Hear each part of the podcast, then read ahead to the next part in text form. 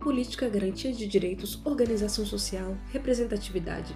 Esse é o Juventude Pode, o podcast da Juventude Trabalhadora, uma realização do Comitê de Jovens da Internacional dos Serviços Públicos Brasil.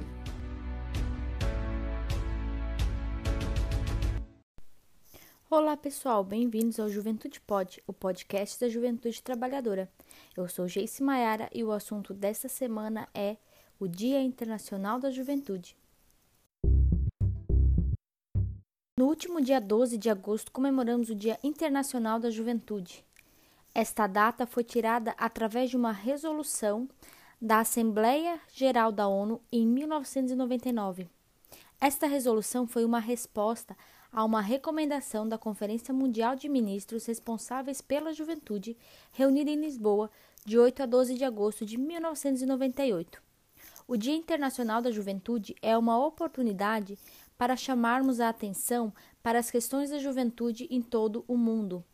A cada ano se concentra um tema específico, e o ano de 2020 o tema foi Compromisso da Juventude com a Ação Global. E nada melhor do que nós, jovens, que estamos envolvidos em vários movimentos, para falarmos um pouquinho sobre a importância do compromisso com as ações globais e a construção de um mundo mais justo e igualitário. E para isso, a gente tem alguns dos membros do comitê que deram o seu recado.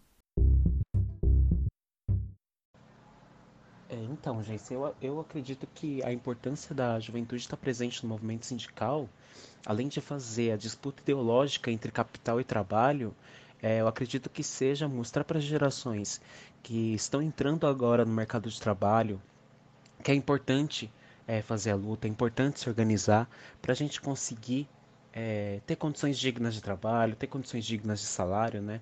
A gente tem que mostrar também para a juventude trabalhadora, na história, que todos os direitos trabalhistas que nós temos hoje, eles foram conquistados com luta, né? Ninguém deu e ninguém vai dar para a gente. Então acredito que seja essa a importância de nós jovens estarmos no movimento sindical.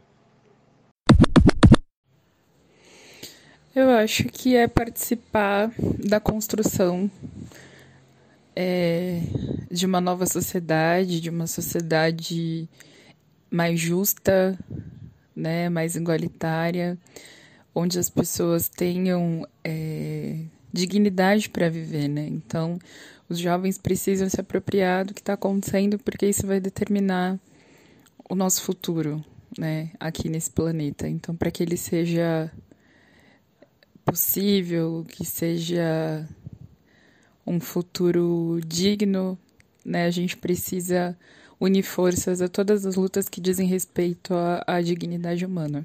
Acho que é isso. É, olá, meu nome é Leandro, sou um dos membros do Comitê Jovem da Internacional do Serviço Público. E a construção coletiva, eu acho que é a base de todo respeito, toda a pluralidade de ideias, de toda a união para se chegar nas, nos objetivos em comum. Né? É, a partir do momento que a gente faz uma construção coletiva, é, eu tenho certeza que muito menos preconceito, muito menos desrespeito, é, desigualdade entre até os membros do próprio comitê é, acontece. Né? Então a gente tem uma forma muito efetiva de estar tá conduzindo as ações e buscando os nossos objetivos. É isso aí.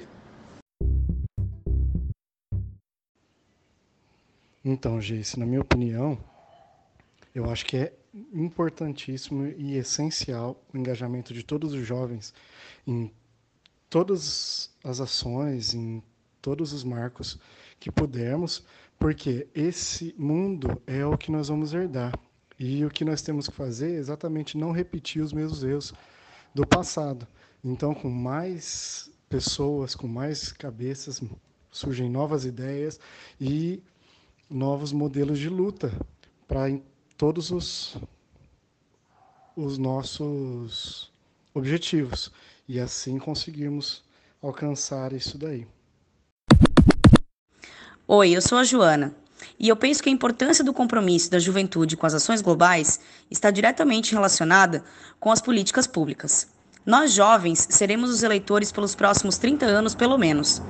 Temos uma responsabilidade enorme em nossas mãos no que se refere às mudanças que queremos para a sociedade em que vivemos. Aspectos como desigualdade social e econômica, violência de gênero, políticas públicas para a educação, para a saúde e para o meio ambiente estão diretamente relacionadas com o futuro que queremos.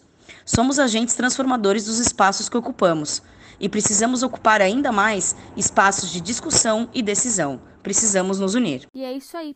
Com essas mensagens que fortalecem a nossa luta e o engajamento, a gente finaliza mais um podcast. Nos vemos na próxima. Até!